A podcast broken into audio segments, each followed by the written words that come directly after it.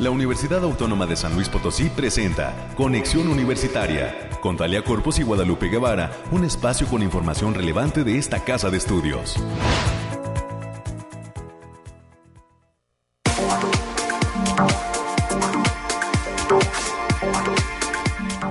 Es mañana de jueves, ya 2 de junio del año 2022. Muy buenos días, San Luis Potosí, México y el mundo. Gracias por estar en la sintonía de las frecuencias de casa, Radio Universidad. Saludos a todas las personas que nos están escuchando a través del 88.5 de FM, del 1190 de amplitud modulada y también del 91.9 FM que nos permite llegar varios rincones del altiplano potosino. Nuestra señal se emite desde la ciudad de Matehuala y con cobertura hasta el sur del estado de Nuevo León. Así es que a todas y todas les deseo un excelente jueves y les pido encarecidamente que se queden aquí en Radio Universidad para acompañarme en la siguiente hora. Hasta las 10 de la mañana le estaré presentando a usted los temas de interés sobre lo que sucede en esta, la universidad pública más importante del estado potosino. Soy Talia Corpus, a nombre de todo el equipo que hace posible este esfuerzo de comunicación, le pido eh, pues que se quede con nosotros y agradezco también el respaldo que recibimos cada mañana de parte del productor, el ingeniero Efraín Ochoa. Hoy en los controles técnicos nos acompaña Ángel. Muchísimas gracias Ángel también por el granito de arena, ¿verdad? Para que podamos estar al aire. Y eh, pues en unos minutos más se irán sumando otras voces a este eh, noticiario. Les recuerdo que tenemos líneas de comunicación abiertas para recibir sus sugerencias y comentarios. Usted puede llamarnos al 444 826 1347 y 48 o también enviarnos un mensaje en nuestra página de Facebook. Ahí nos encuentra como Conexión Universitaria UASLP y eh, pues de esta manera estaremos en contacto directo con la audiencia de conexión. Eh, recordar además que si en alguna ocasión no tiene oportunidad de escuchar este programa en vivo en la plataforma de Spotify, en el perfil de la UASLP, se colocan desde hace tiempo ya eh, los programas, cada día de lunes a viernes colocamos ahí el contenido para su posterior consulta. Así es que pues ahí también nos puede localizar y escuchar en eh, formato diferido. Son las 9 de la mañana ya con tres minutos. Le adelanto qué es lo que tenemos preparado para esta ocasión, en la que estaremos conversando a las 9.20 de la mañana con la maestra Zaira Yesenia Medina Horta es responsable del programa de acompañamiento a los procesos psicosociales relacionados con la migración de eh, la Coordinación de Extensión y Responsabilidad Social, CERS por sus siglas, de eh, la Facultad de Psicología. Y justo nos va a platicar cómo eh, se está brindando un servicio de asesoría desde esta entidad académica a personas que se encuentran en condición de migración. A las 9.30 de la mañana tendré el gusto de conversar con la doctora Rosalba Vadillo Vega.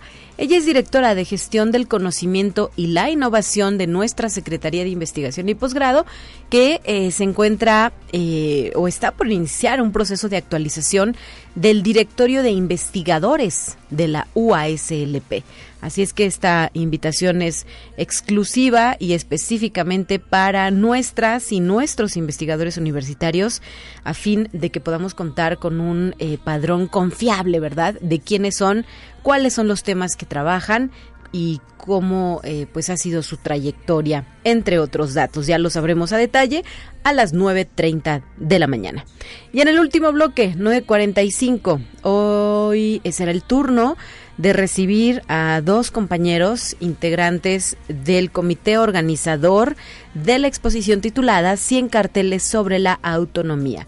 Se trata de los licenciados en diseño gráfico Luis Boix Torres, quien es integrante de la Dirección de Comunicación e Imagen, y el licenciado en diseño gráfico Octavio Alonso López, eh, quien está adscrito a la Secretaría de Difusión Cultural. Mañana se inaugura esta exposición por la tarde, así es que tendremos esta invitación de viva voz para eh, pues que usted, si tiene oportunidad, también se haga presente aquí en el patio del edificio central en punto de las 5 de la tarde para eh, ser parte pues de esto que es uno de los festejos por el centenario de la autonomía universitaria que estaremos celebrando a lo grande en el año 2023.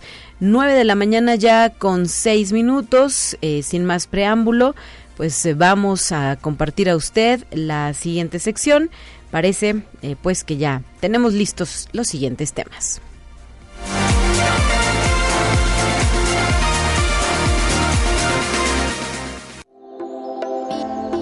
Aire, frío, lluvia o calor. Despeja tus dudas con el pronóstico del clima. Bueno, pues eh, vamos a revisar enseguida qué es lo que viene en cuestiones eh, climatológicas para el estado de San Luis Potosí, no sin antes recordar que es muy importante que estemos hidratándonos de manera constante y evitemos también exponernos a la fuerza de los rayos del sol en el periodo específico entre mediodía y 4 de la tarde, según las recomendaciones médicas. Hay que portar de preferencia prendas de algodón también para hacer llevaderas las altas temperaturas que continúan registrándose en el estado potosino.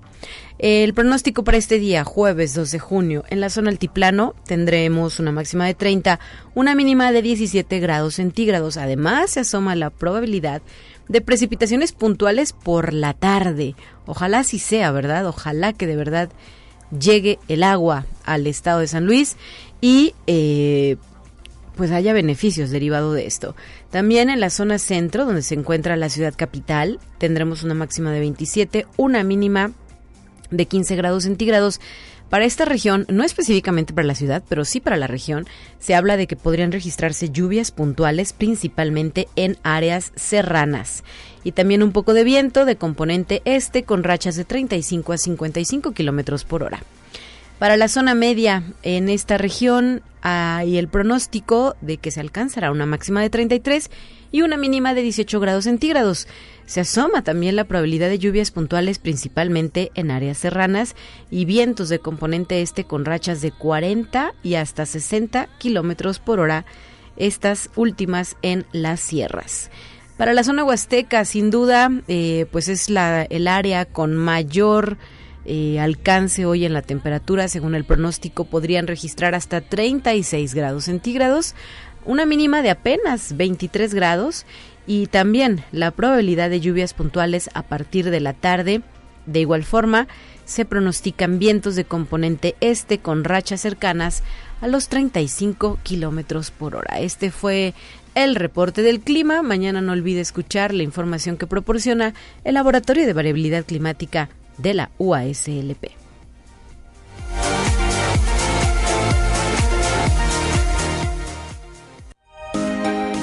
Escucha un resumen de Noticias Universitarias. La licenciada América Reyes ya presente también en estos micrófonos. ¿Cómo estás, América? Muy buenos días. Muy buenos días, días Talia. ¿Cómo te lo va? Espero que muy bien. Igual a la gente que nos está sintonizando a través de las diferentes frecuencias. Si está desayunando, provechito, qué envidia. ya se antoja un café, ¿verdad? Por favor, y sobre todo con un panecillo, así, algo, algo sabroso. Y si va manejando, también maneje con mucha precaución, porque ya nos hemos dado cuenta en redes sociales que ya ha habido varios este, accidentes vehiculares. Así que con toda la calma del mundo, si ya va tarde, ya ni para qué le meta el acelerador. Más vale llegar seguro que no llegar, ¿verdad? Exactamente. Y lo peor es que muchas veces en la imprudencia de muchos, eh, a los que lesionan son, son personas que van a tiempo, que van conduciendo bien. Entonces, llévesela tranquila. Si ya va tarde, ya ni para qué. Ya ni para qué meterle. Ya no, ni para qué correr. Exactamente. Muy bien, gracias América por tus recomendaciones. Bueno, dicho lo anterior, la Facultad de Psicología, en el marco del 50 aniversario de aquella entidad académica, va a realizar el día de hoy, en punto de la una de la tarde, el foro de empleadores y directivos con el lema La psicología vista desde el sector productivo, donde va a participar el rector de la Universidad Tecnológica, el maestro Gerardo Vilés Espinosa, la doctora Rosalba Vadillo Vega, ella es directora de Gestión del Conocimiento e Innovación de la Secretaría de Investigación y Posgrado, así como el ingeniero Luis Acosta de la empresa Cummins. En la, esto es a la una de la tarde. Y si me lo permite, Estalia, enviar un caluroso y afectivo saludo, afectuoso saludo al maestro Gerardo Vilet y a la maestra Angélica Vilet por el sensible fallecimiento de su mami en días pasados. Desde aquí vaya un, un abrazo bien, bien grande para, para ambos y para, para la familia Vilet Espinosa. Y bien dicho lo anterior, también el posgrado de la Facultad de Derecho va a realizar el diploma diplomado en gestión gubernamental, transparencia, rendición de cuentas y gobierno abierto. Esto va a ser de agosto de 2022 a este enero de 2023 en modalidad híbrida por lo que se extiende una invitación a las personas interesadas para que se inscriban y participen. El licenciado Carlos Medina Guerrero destacó que el objetivo es que las personas participantes conozcan a profundidad la rendición de cuentas, contabilidad gubernamental y adquieran las habilidades y herramientas para profundizar en el tema. Las inscripciones concluyen el 22 de julio del presente año y los interesados pueden pedir informes en el correo leticia.zapata.uaslp.mx o bien al teléfono 4448 26 14 50. La extensión es la 8378.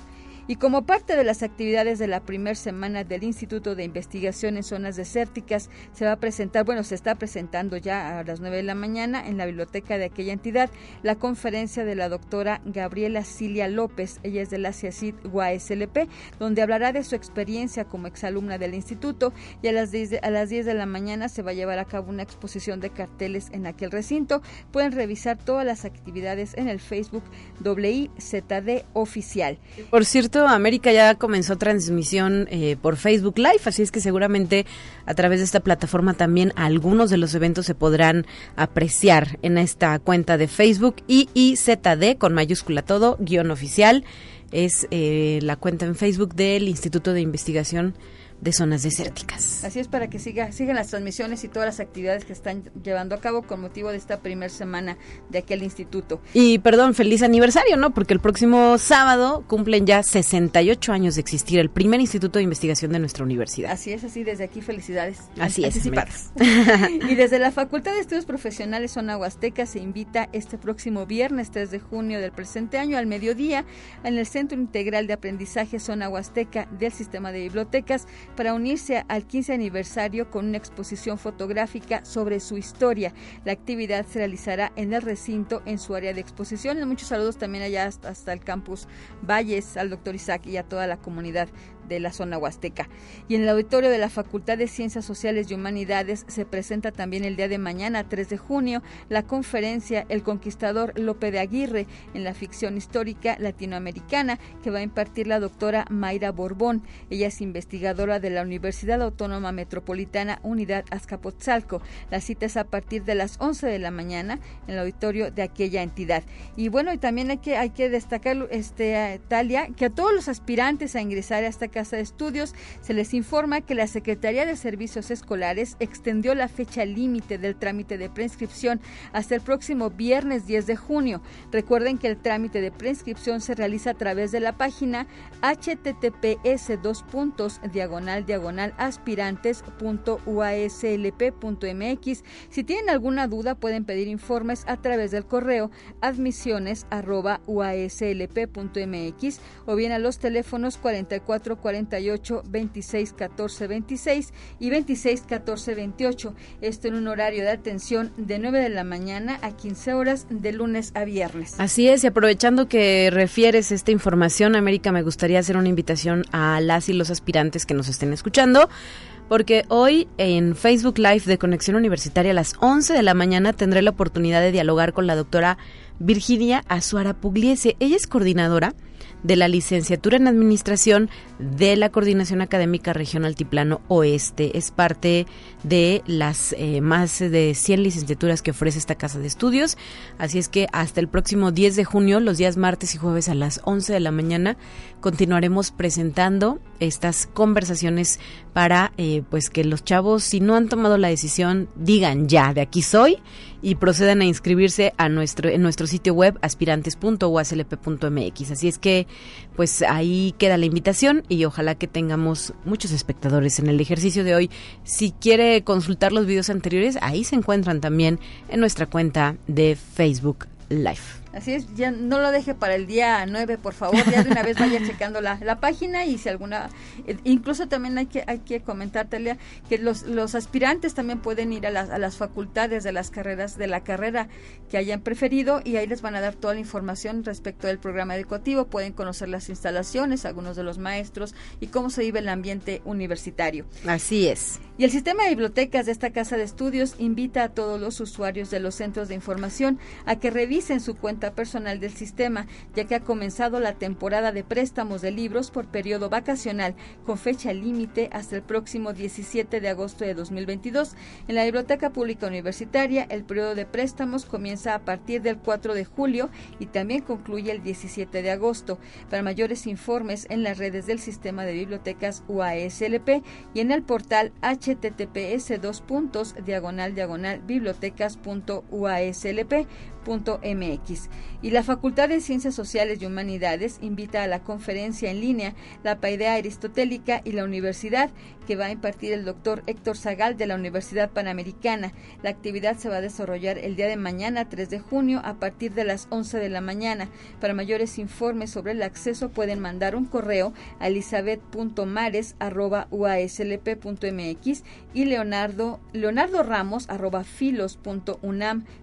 mx y la Universidad Autónoma de San Luis Potosí presenta por primera vez Invocación a cargo del Ballet Nacional de España. La Secretaría de Difusión Cultural invita a toda la comunidad potosina a disfrutar de este espectáculo que se va a presentar en una única función el viernes primero de julio a las 8 de la noche en el Centro Cultural Universitario Bicentenario.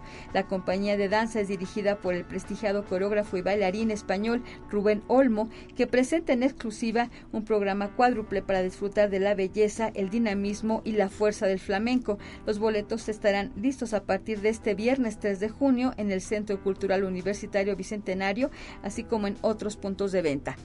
Y la Facultad de Medicina, ya para concluir, Talia, invita al diplomado en investigación clínica, que está dirigido a profesionales de la salud que se encuentran dirigiendo, desarrollando o elaborando proyectos de investigación en salud. El costo de inscripción es de 10 mil pesos y tiene una duración de a partir del 2 de julio al 9 de diciembre del presente año, con sesiones los días sábado de 8 a 10 horas de manera virtual.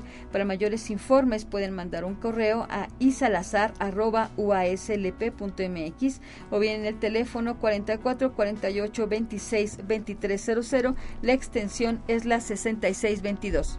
Perfecto, pues muchísimas gracias por el reporte que nos has ofrecido en esta ocasión. América, mañana que te escuchen de nueva cuenta. Así es, excelente día, cuídese. Gracias.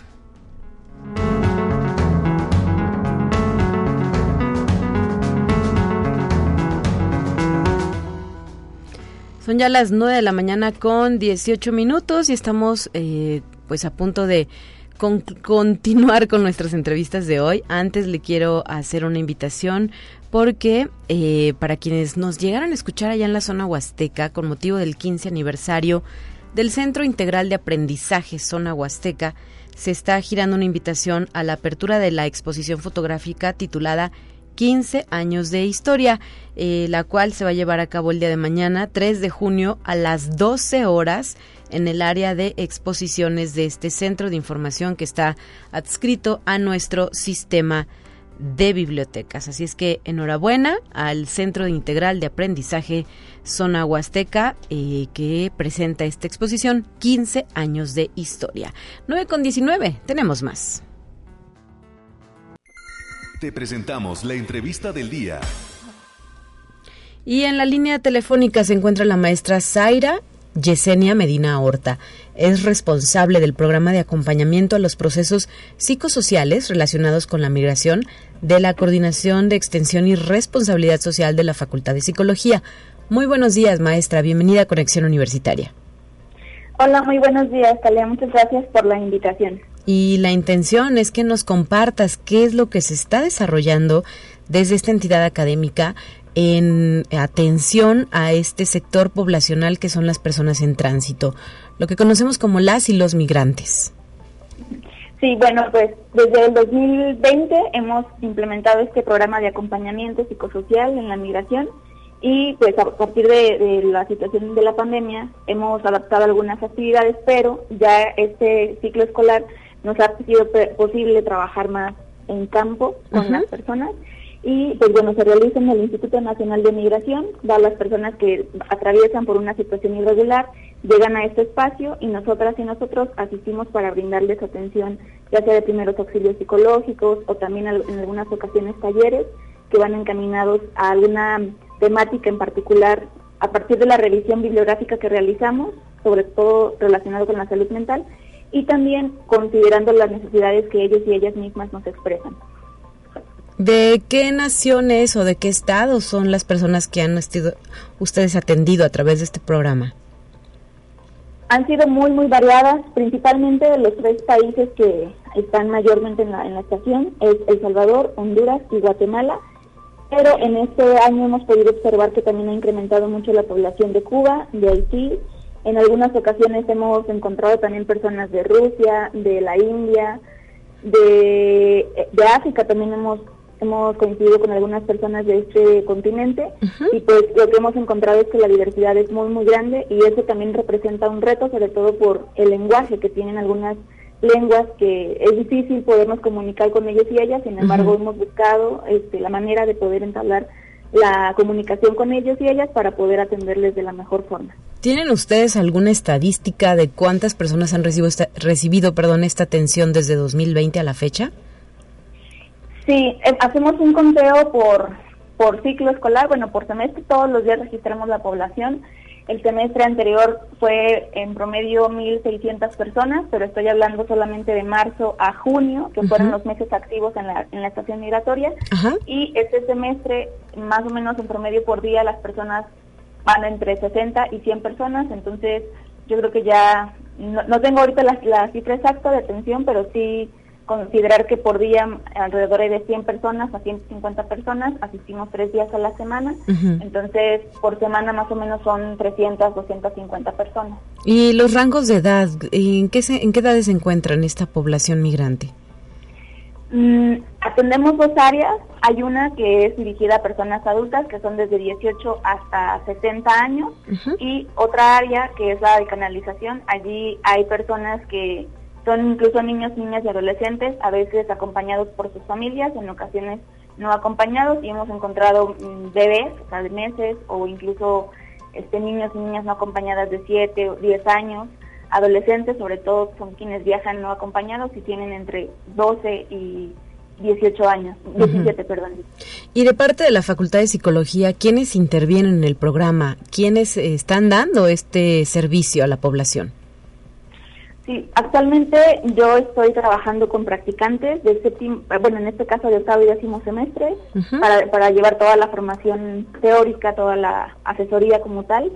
Y pues bueno, en la Facultad de Psicología hemos estado haciendo red con otros equipos también de, de trabajo de la coordinación, sobre todo para que nos podamos nutrir en cuanto a la formación teórica, sin embargo, en la, universidad, perdón, también el doctor Luébano pues realiza acompañamiento a esta población a través de la clínica de litigio estratégico. Hemos entablado también diálogo con ellos y ellas para que tengamos una atención integral y nos formemos en los temas, sobre todo relacionados a, los derechos, y que podamos transmitir esta información a las personas de la estación migratoria. Eh, la intención es que podamos expandir las colaboraciones justamente porque este fenómeno requiere de una atención integral, interdisciplinar, y pues estamos en ello, en la identificación de estas redes, justo por ello es que la semana pasada se hizo la instalación del colectivo de atención psicosocial para personas migrantes para poder fortalecer este trabajo. ¿Y este colectivo se deriva de la labor realizada por la Facultad de Psicología? ¿Lo ampara la facultad? ¿O esa parte? Hemos eh, no, sí, está amparado por la facultad. Hemos estado eh, conversando con las personas de la Organización Internacional para la Migración. Este diálogo pues también se, se realizó a través del doctor Guillermo Luébano y hemos estado eh, trabajando conjunto. Se realizó aquí en la Facultad de Psicología justamente pensando en que es importante que esta institución dé el respaldo para que se fortalezcan los vínculos sociales también con la población y atendamos a partir del compromiso social que tenemos sobre todo con la población migrante desde la facultad.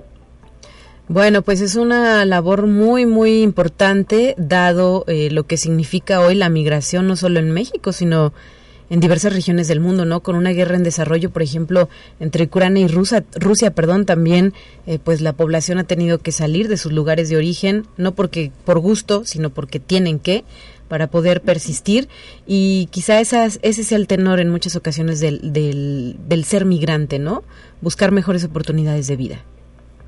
Sí, hemos encontrado diversos motivos de, migración y esto también es importante mencionarlo, que son diferentes en hombres y mujeres. Y pues justamente mm, en muchas de las ocasiones es a causa también de la violencia que se vive en su país, de la crisis humanitaria, la falta de condiciones dignas para poder vivir.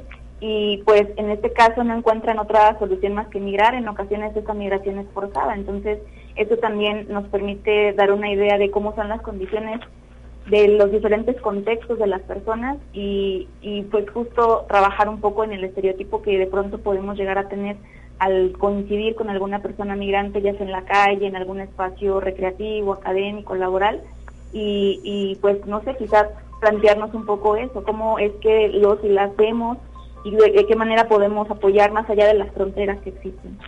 así es. Pues muchas felicidades por este proyecto. Ya son dos años de trabajo, bueno, año y medio, ¿verdad? Porque 2022 todavía está en curso, pero eh, ha sido importante la labor que ustedes desarrollan desde la Facultad de Psicología en atención a personas migrantes. Em, específicamente en la estación migratoria, ¿verdad? Del Instituto Nacional de Migración de San Luis Potosí Capital. Así es. Ese es el área en, en la cual están eh, prestando este apoyo. Y eh, pues no me resta sino agradecer de nueva cuenta que nos hayas compartido esta información, maestra Zaira Yesenia Medina Horta, y eh, pues reiterar que los micrófonos están abiertos para continuar con estas conversaciones. Muchas, muchas gracias por la invitación y sí, claro, estamos a la orden para, para seguir conversando sobre esto. Gracias, hasta la próxima. Hasta, luego, gracias. Son ya las 9 de la mañana con 27 minutos, tenemos un corte y de regreso vamos a platicar con la doctora Rosalba Vadillo sobre la actualización del directorio de investigadores de nuestra casa de estudios. Acompáñeme a esta pausa.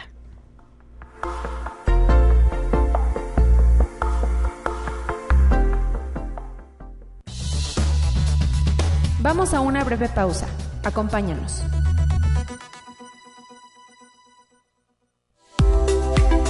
Conexión Universitaria ya regresa con más información. Te presentamos la entrevista del día. En otro tema, la doctora Rosalba Vadillo Vega, directora de Gestión del Conocimiento y la Innovación de la Secretaría de Investigación y Posgrado, ya nos viene a compartir esta información de interés específicamente para nuestra comunidad UASLP para las y los investigadores de esta casa de estudios, porque ¿qué están haciendo, doctora Rosalba? Muy buenos días, platícanos, invítanos. Buenos días, Talia, un gusto estar con ustedes otra vez. Bueno, pues ahora con una muy buena noticia para nuestras investigadoras y nuestros investigadores, ¿no? Eh, como tú sabes muy bien, para la universidad es muy importante vincularse con su entorno. Y en ese sentido y en el, entorno no nada más hablamos de otros investigadores e investigadoras con quien podamos colaborar, sino también cómo hacernos visibles a nivel internacional y hacernos visibles con empresas con las que podríamos colaborar y así también conseguir también recursos adicionales para seguir haciendo investigación de muy buen nivel. Y en esa estrategia que hemos tenido en la universidad desde hace ya algún tiempo para vincularnos con el, entorno, para hacernos visibles, pues una clave fundamental es este proyecto del directorio de investigadores que está en la página principal de nuestra universidad, donde podemos ver los perfiles de todas y todos los que hacemos investigación en esta universidad, en esta casa de estudios, y pues con mucho gusto comentarles que desde el día de ayer primero de junio y hasta el viernes primero de julio, está abierto otra vez el directorio para que los colegas y las colegas actualicen su información en este en esta plataforma que es muy muy importante. Y cómo se lleva a cabo este procedimiento quién eh, da las credenciales o, o, se manda la información y ustedes la actualizan cómo sucede esta parte claro eh, la información ahorita está toda en la página de la Secretaría de Investigación y Posgrado, uh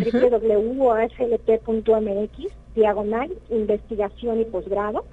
Y ahí tenemos un micrositio donde viene toda la información con un instructivo, qué es lo que se tiene que llenar, a qué link se tiene que ir, etcétera, etcétera. Sí. Entonces, la invitación sería que, a, que visitaran este micrositio, lo mandamos ya también por este, por el cartero, está en nuestras redes sociales, y en este micrositio se, da, se, redirecciona a la página donde cada quien tiene que entrar, ¿no? Y, ahí actualizar sus datos y actualizar la información que tiene, que tiene cada, uno, cada una de nuestras colegas. ¿Por qué es relevante mantener esta información actualizada, maestra Rosalba Badillo, doctora Rosalba Badillo?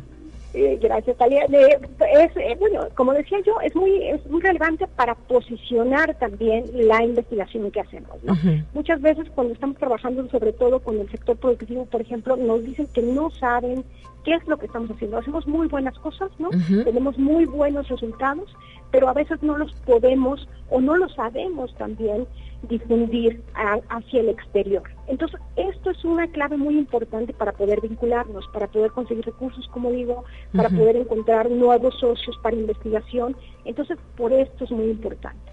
Y decirte que en esta actualización del directorio tenemos una novedad que, que también es muy relevante. Sí. Y que incluimos también la producción científica de nuestros investigadores y nuestras investigadoras. En la, este ha sido un proyecto, de, por eso también nos hemos, nos hemos tardado un poquito en, volver a abrir para actualizar, ¿no? Eh, trabajamos con el sistema de bibliotecas, a los colegas que les agradezco mucho también el apoyo, ¿no? Y en este, hay una pestaña específica donde se muestra la producción científica en artículos, libros, capítulos de libro de los y las investigadoras de los últimos años. Entonces, esto es muy relevante porque no solamente vamos a tener el currículum, los estudios, las líneas de investigación, sino ahora también vamos a tener esta información sobre las publicaciones científicas que dejan mucho más claro en qué estamos trabajando cada una y cada uno de los investigadores que trabajan aquí en la universidad. Perfecto, muy bien. Se les pide la foto, el video, ¿qué, qué otros datos extra necesitan? Gracias por la pregunta. Así es, además de actualizar la información eh, que, que, que pueden hacer, o sea, sobre el currículum, las líneas, y, los proyectos de investigación, que es lo que estamos ahorita abriendo, eh, se puede también volver a tomar la fotografía institucional. Hay varios y varias que nos faltan, hay muchas fotografías que nos faltan, por eso también convoco a, los, a nuestros colegas a que se tomen la foto para que esté completa esa página, ¿no? Para, que, para que puedan ver quién está para hacerla, para tomarse la fotografía, esto también viene la, indicación en nuestro micrositio, nos está apoyando el Departamento de Comunicación Social ahí con ustedes. De comunicación e imagen. Así es, comunicación e imagen, y que tienen una, este, y tienen que hacer una cita telefónica para ir a tomarse la foto en un, set que tienen ahí en el edificio mental. Muy bien.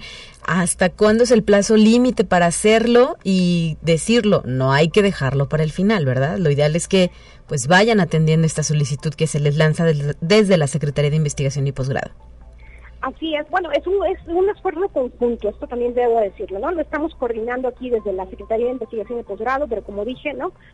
con comunicación lo estamos haciendo, con bibliotecas, con este con sistemas. Es un esfuerzo conjunto es un esfuerzo muy grande no que, que estamos también muy contentos de ya poder presentar y poder abrir ahorita. Y estamos dando un mes justamente del primero de junio es decir el día de ayer al viernes primero de julio es lo que pediría como también a los colegas y a las colegas tener en cuenta estas fechas porque luego nos preguntan luego tenemos que cerrar para actualizar nosotros en cuestión de sistemas entonces tener este mes como para ir actualizando, subiendo la información, cargando la información de los proyectos de investigación también. Esto es muy importante, darlos a conocer. Y también, Talía, eh, me olvidé de comentarlo, que este directorio, como ya todos y todos sabemos, también está en inglés. Okay. Porque queremos también posicionar a la universidad a nivel internacional y qué mejor manera de hacerlo con el trabajo y los resultados de investigación que tienen nuestros y nuestras investigadoras. Entonces, esto es muy, muy relevante. Pueden actualizar tanto la información en español como la información en inglés para que, para que la página pueda estar completa en ese sentido. Y mm, decir, señalar, subrayar, doctora Rosalba, que esto aplica para todas y todos los investigadores que pertenecen a este Sistema Nacional de Investigadores de eh, por parte de nuestra universidad de todos los campos y facultades. No piensen que nada más San Luis y Soledad, ¿no? Desde Tamazunchale hasta Matehuala. definitivamente es para todos los campos y no solamente para los que somos miembros del SNI Italia, sino para todos los profesores y profesores investigadores de tiempo completo okay. y para todos aquellos investigadores e investigadoras cátedra CONACYT, estemos en el Sistema Nacional de Investigadores o no.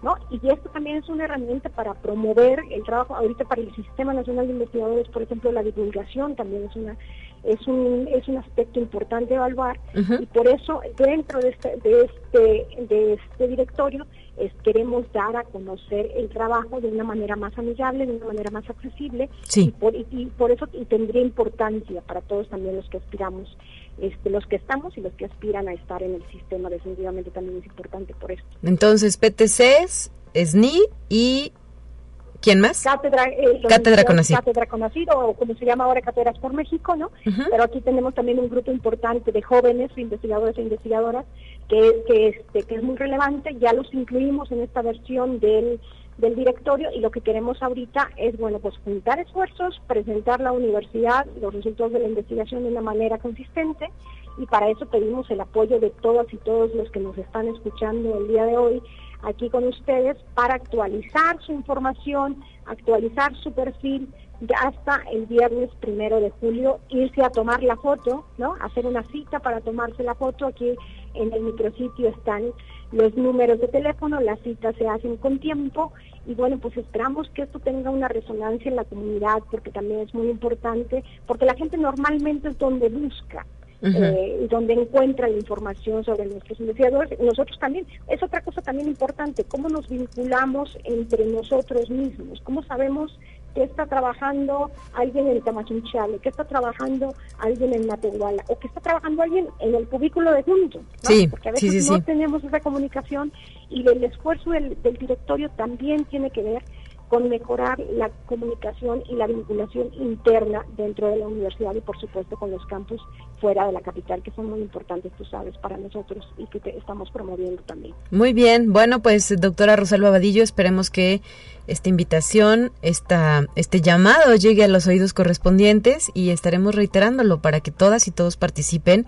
y nos ayuden a contar con un directorio de investigadores de la USLP confiable, robusto y bien alimentado y sobre todo también este también lo queremos hacer atractivo, ¿verdad? Es, decir, queremos también que salgan muy guapos y muy guapas en las fotos, ¿no? Después vamos a estar tomando este también los videos, porque también es una parte importante que, este, que no hay que dejar de comentar. En esta fase solamente estamos tomando fotografías, vamos a hacer después un llamado también a los videos, porque ya nos han preguntado algunos por ahí, ¿no? Pero este también tenemos que trabajar en esto, para poder posicionar a la universidad, posicionar nuestro trabajo y esto es una tarea de todos y todas y con mucho gusto nosotros desde la CIT estamos apoyando y promoviendo estas actividades con, el apoyo de ustedes. Bueno, pues muchas gracias por traernos el tema a, esta, a este espacio de conexión. A ustedes por darnos el espacio para promoverlo. Muy buen día. Un gusto. Chao. Hasta la próxima. 9 de la mañana ya con 41 minutos. Vamos a nuestra siguiente sección, los temas nacionales. ¿Están listos para escuchar? Entérate qué sucede en otras instituciones de educación superior de México al inaugurar el primer foro de protección civil en Baja California Sur, el doctor Dante Salgado González, rector de la Universidad Autónoma de Baja California Sur, aseguró que esta temática es de suma relevancia porque impacta en todos los ámbitos sociales. El rector dijo que desde las universidades públicas se viene dando un movimiento para ir construyendo un sector habilitado de jóvenes especializados en materia de protección civil, con la idea de que estén preparados ante un escenario que no se ve sencillo, pero que no es imposible de resolver y controlar. Conexión Universitaria. Con un magno concierto a cargo de la Orquesta Sinfónica del Instituto Politécnico Nacional, la Escuela Superior de Ingeniería y Arquitectura del IPN celebró los 100 años de su creación, periodo en el que estudiantes, docentes y egresados han participado en destacadas obras de infraestructura, así como en el progreso social y económico del país desde la fundación en 1922 de la entonces Escuela Técnica de Constructores, ha formado recursos humanos de calidad que coadyuvaron a la edificación de espacios educativos en la etapa posterior a la Revolución Mexicana. Conexión Universitaria.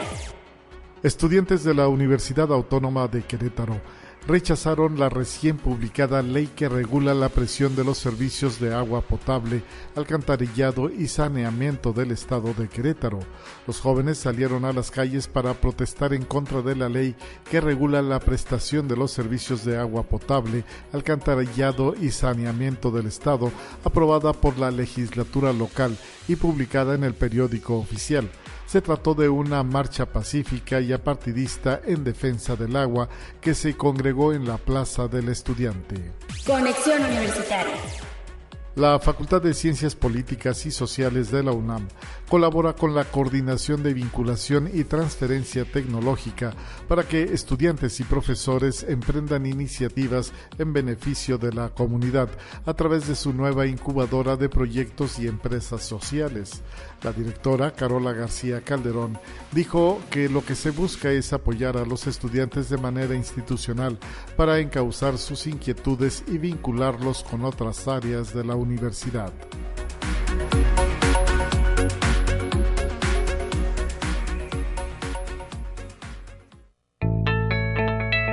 La UNI también es arte y cultura.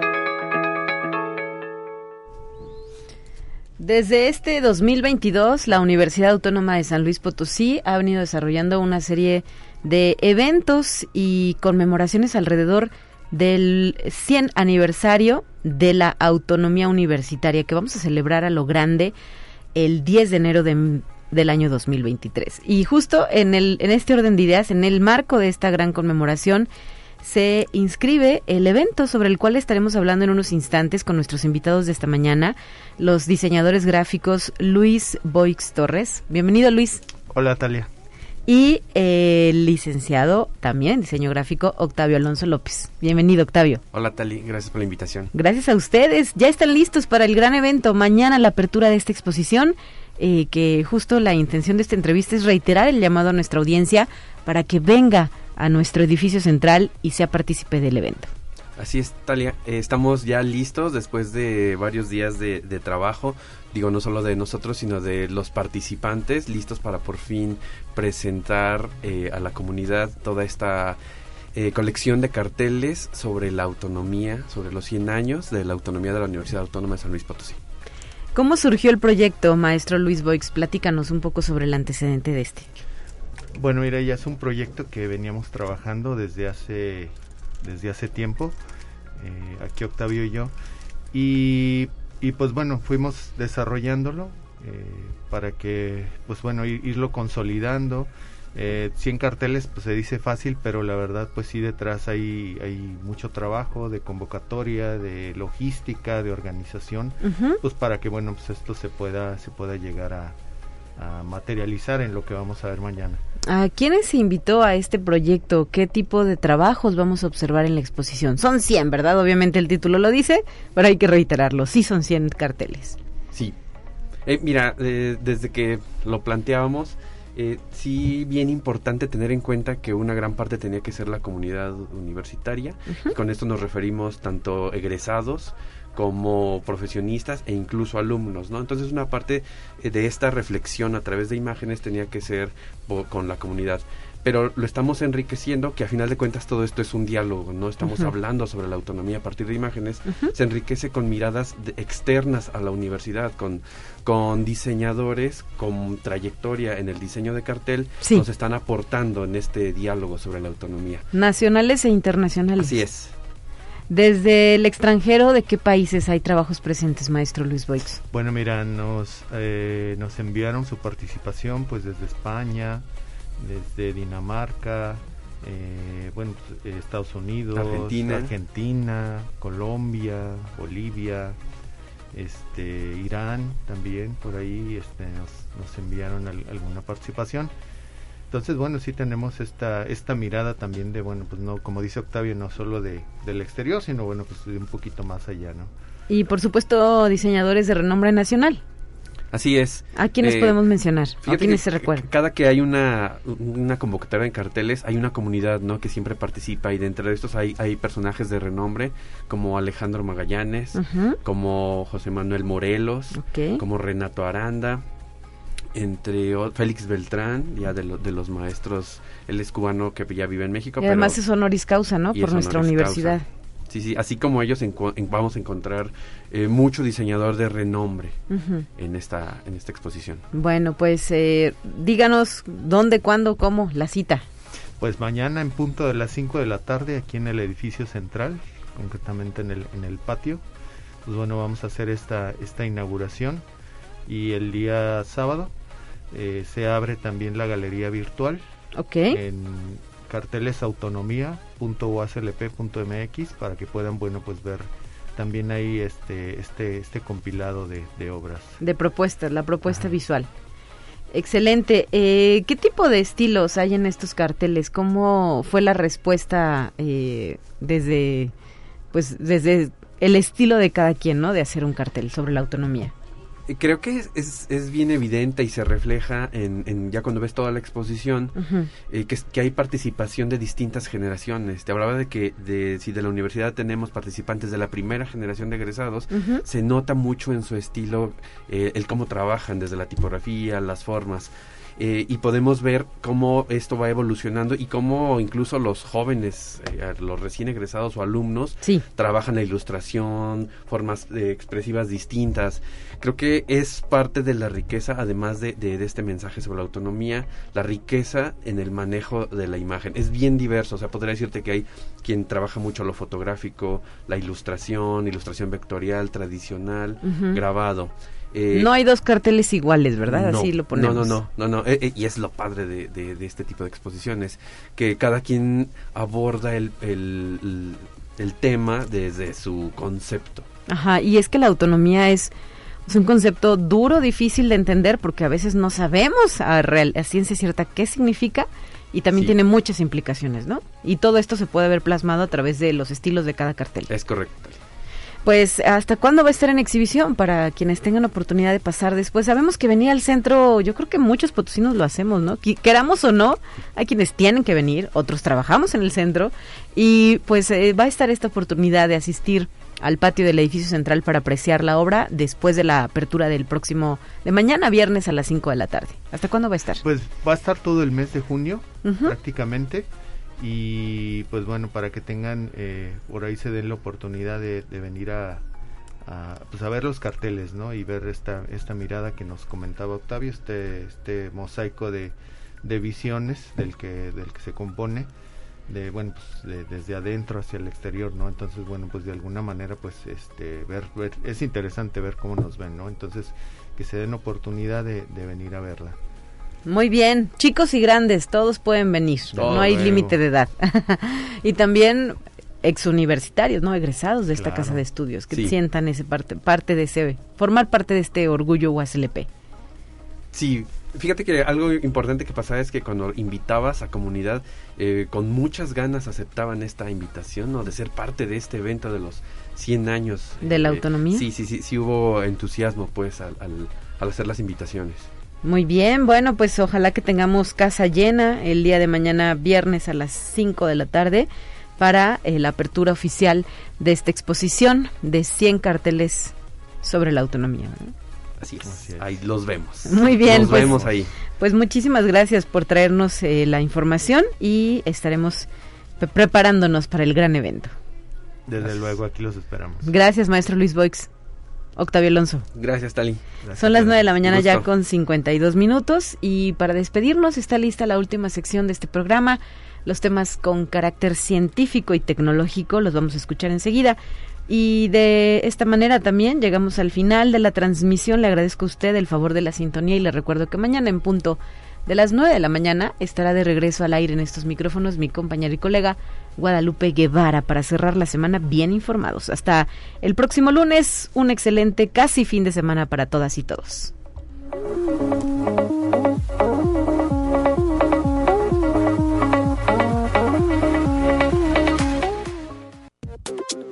Así avanza la ciencia en el mundo. Descubre investigaciones y hallazgos que hoy son noticia.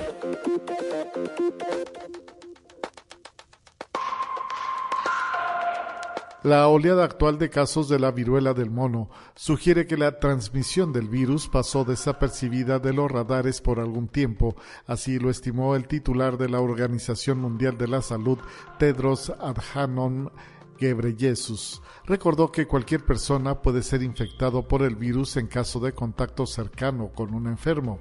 Hasta ahora, la mayoría de los casos registrados conciernen a hombres que tienen relaciones sexuales con hombres, así lo recordó el director de la OMS. Conexión Universitaria la Secretaría de Salud Federal recomendó al Gobierno de México eliminar el horario de verano y establecer durante todo el año el horario de invierno a través del cual se mejora el rendimiento intelectual y se disminuyen enfermedades del corazón, obesidad, insomnio y depresión, al presentar los resultados de un estudio sobre las afectaciones de la salud a consecuencia del cambio de horario. La dependencia indicó que algunos estudios sugieren una asociación entre el horario de verano y el aumento de la ocurrencia de infarto cardíaco, especialmente en la primera semana después de ser implementado. Conexión Universitaria Costa Rica sufrió en la madrugada un nuevo ataque informático, esta vez contra los servidores de la Caja Costarricense de Seguro Social, aunque las autoridades no pudieron confirmar la implicación del grupo ruso Conti, al que atribuyeron ciberataques anteriores.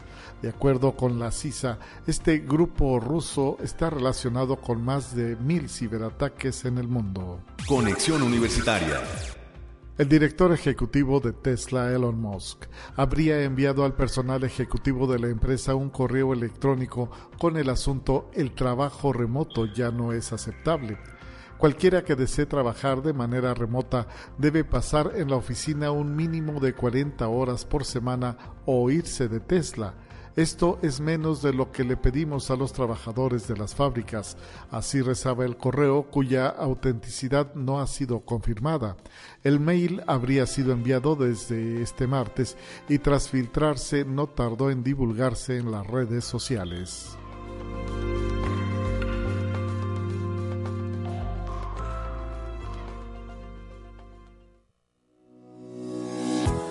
La Universidad Autónoma de San Luis Potosí presentó Conexión Universitaria con Talia Corpus y Guadalupe Guevara. Sintoniza de lunes a viernes de 9 a 10 horas en Radio Universidad 88.5 FM y 1190 AM en San Luis Potosí. En el 91.9 FM con cobertura en el Altiplano Potosino o en el resto del mundo por el portal www.uaslp.mx y la app UASLP de descarga gratuita.